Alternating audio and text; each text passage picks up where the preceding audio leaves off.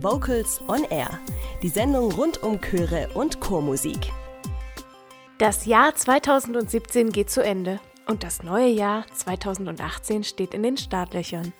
Gemeinsam mit unseren heutigen Gästen werfen wir einen Blick zurück auf das Jahr 2017 und schauen in die Zukunft, was uns das neue Jahr 2018 bringen wird. Zu dieser informativen und unterhaltsamen Stunde begrüßt euch Katrin Heimsch. Neben den Core News freuen wir uns auf den Siegerchor aus dem Wettbewerb Der beste Chor im Westen und auf einen unterhaltsamen Kinotipp für die kalte Jahreszeit. Starten werden wir in die Sendung mit den Hits des Jahres 2017, gesungen von der Vocalband Maybe Bob, die 2017 ihre neue CD Systemfehler auf den Markt gebracht haben und damit auch 2018 wieder auf Tour sind. Hier sind Maybe Bob mit dem musikalischen Flashback 2017. Kurze Frage, warum singst du denn im Chor?